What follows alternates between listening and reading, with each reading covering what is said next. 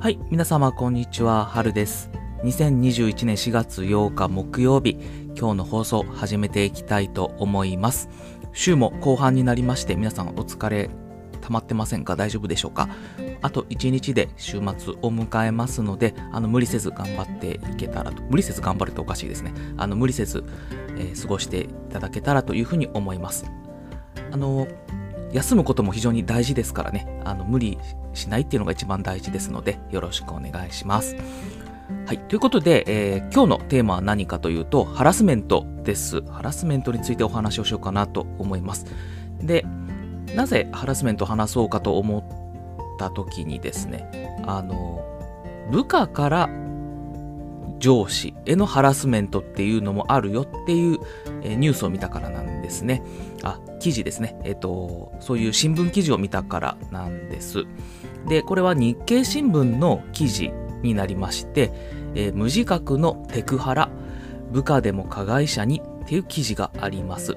で、概要欄に、えー記事のリンク先貼っておきますので、ご興味がある方は見ていただければと思います。で、テクハラっていう単語が新しく出てきたんですけど、これは何かというと、テクノロジーハラスメントの略になってまして、えー IT に疎くコンピューターなどハイテク機器への扱いが苦手な人へのいじめ嫌がらせというものになっていて基本的に部下若い方はその IT コンピューター、えー小さい時から触ってますので強いと。で上司の方ですね40代5050代以降の方は、まあ、なかなか、えーその辺が疎くなってしまっているので、えーそういう若手の方から上司に対してそういうテテクハラ、えーコンピューター使えないんですかみたいなところですね。で記事だとこういう文言が出てきてました。先輩会議用のズーム設定ぐらい一人でできないんですか？こんな簡単な操作で手間取ってよくこれまで仕事してきましたね。こういうフレーズが出てきたんですね。あもう怖いなと思いましたね。私今年齢としては34歳で、えーまあ仕事的にはまあ若い方ではあるんですけれども、まあ、それでも Zoom だとか、まあ、Skype だとか Teams とかいったものは、まあ後から入ってきたものですよね。あの仕事入社1年目の時にはなかったものです。でどんどんこれから新しいテクノロジーっていうのはどんどん入ってくるんだと思っていてこういうテクハラを、えーしてしまう側というよりも、まあ、される側になってしまうんじゃないかなという形でちょっとドキドキはしています。で部下から上司のハラスメントも、ま、こういうふうにあるというところで今まで通り逆の立場ですね。上司から部下のハラスメントっていうのもまだ未だに残ってるんですよね。例えばセクハラだとかパワハラだとかアルハラですね。お酒を飲めない人に無理やり酒を勧めるっていうようなアルハラ。まあハラなんとかハラっていうのはもう無数に存在していますので、えー上司から部下だけじゃなくて部下から上司にも両方にもあるとハラスメントはあるというような今状況なんですよね。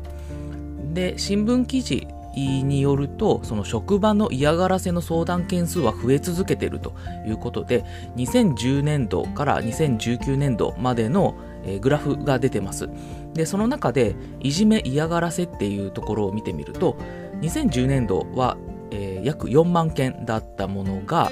2019年度直近だと8万件を超えているということになっていてあの非常に、えーそういう職場の嫌がらせの相談増え続けてるというところになっています。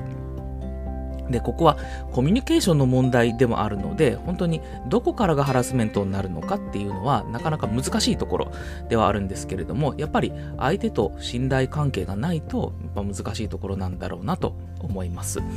で私が今回この記事を読んでやっぱ思ったのはあの上司も部下もそれぞれハラスメントをする側される側両方なりうるという立場にあります。で上司の方が基本的にパワーはあるので、えーハラスメントしやすいというものではあるものの、まあ、部下の方も、まあ、最近は力を持ち始めているとそういうテクノロジーに強いというところで力を持ち始めているというところがあるので、まあ、お互い優しくしようというのがいいんじゃないかなというとこ思ってます。あのやっぱりですね、特にこのコロナ禍において、皆さんちょっとイライラ度が溜まってるんじゃないかなと思っていて、まあ私もちょっとしたことでイライラしてしまう時ってあるんですけど、やっぱりそういう時に優しさが足りないんだなと思っています。で、優しさってどうやったら出てくるかっていうと、まずは自分が満たされてないといけないんですよね。自分が満たされてないといけない。なので、自分にこう余裕を持つっていうのがまず大事なんだと思います。で、その中で、えー、大事になっていくのは、まあ、しっかりと休みを取ることだったり、えー、ご褒美をあげるだったり、自分の成長を喜ぶだったり、そういうことが必要なんだろうなと思っていて、そういう形で自分が満たされていくと優しくできるっていうことなんだと思います。で、なかなかこう、人、他の人の立場ってなかなかイメージしづらかったりもするんですよね。特に新入社員の方の視点で、今こういうリモートで入ってくるって今まで一度もなかったわけじゃないですか。自分、私の時もきちんと入社式ありましたし、あの、集団で研修とかもありましたし、でもそれが、今の部下になる方っていうのはそういうのがもないテレワークでいきなり入ってくるとか顔合わせもなかなかないっていう状況で入ってくるので非常に不安なんですよね。でその時にやっぱりそういう相手の立場を思いやってどれだけ声かけれるかっていうのがやっぱ大事かなと。あの私自身もちょっと反省する日々でして、えー、きちんと気をつけていきたいなと。今ちょっと研修期間、えー、新人の皆さんはまだえっと、研修期間っていうことなんですけど、まあ実際に配属って形になったらですね、ちょっとその辺は気をつけて、あの、電話で声をかけたり、チャットで連絡を取ったりとかですね、あまりこう関係のない無駄話もちょっと、ちょっとは入れてみたりですね、しながら、あの、コミュニケーションは取って、えー、優しいコミュニケーションというんですかね、そういうのができるといいなというふうに思っていますというお話でした。はい。ということは、えー、ということで今回は、えー、上司も部下もハラスメントの対象になるんだからお互い優しくしようというタイトルで、ハラスメントについてのお話をさせていただきました。それでは今回の放送、これで以上とさせていただきます。どうも聞いていただきましてありがとうございました。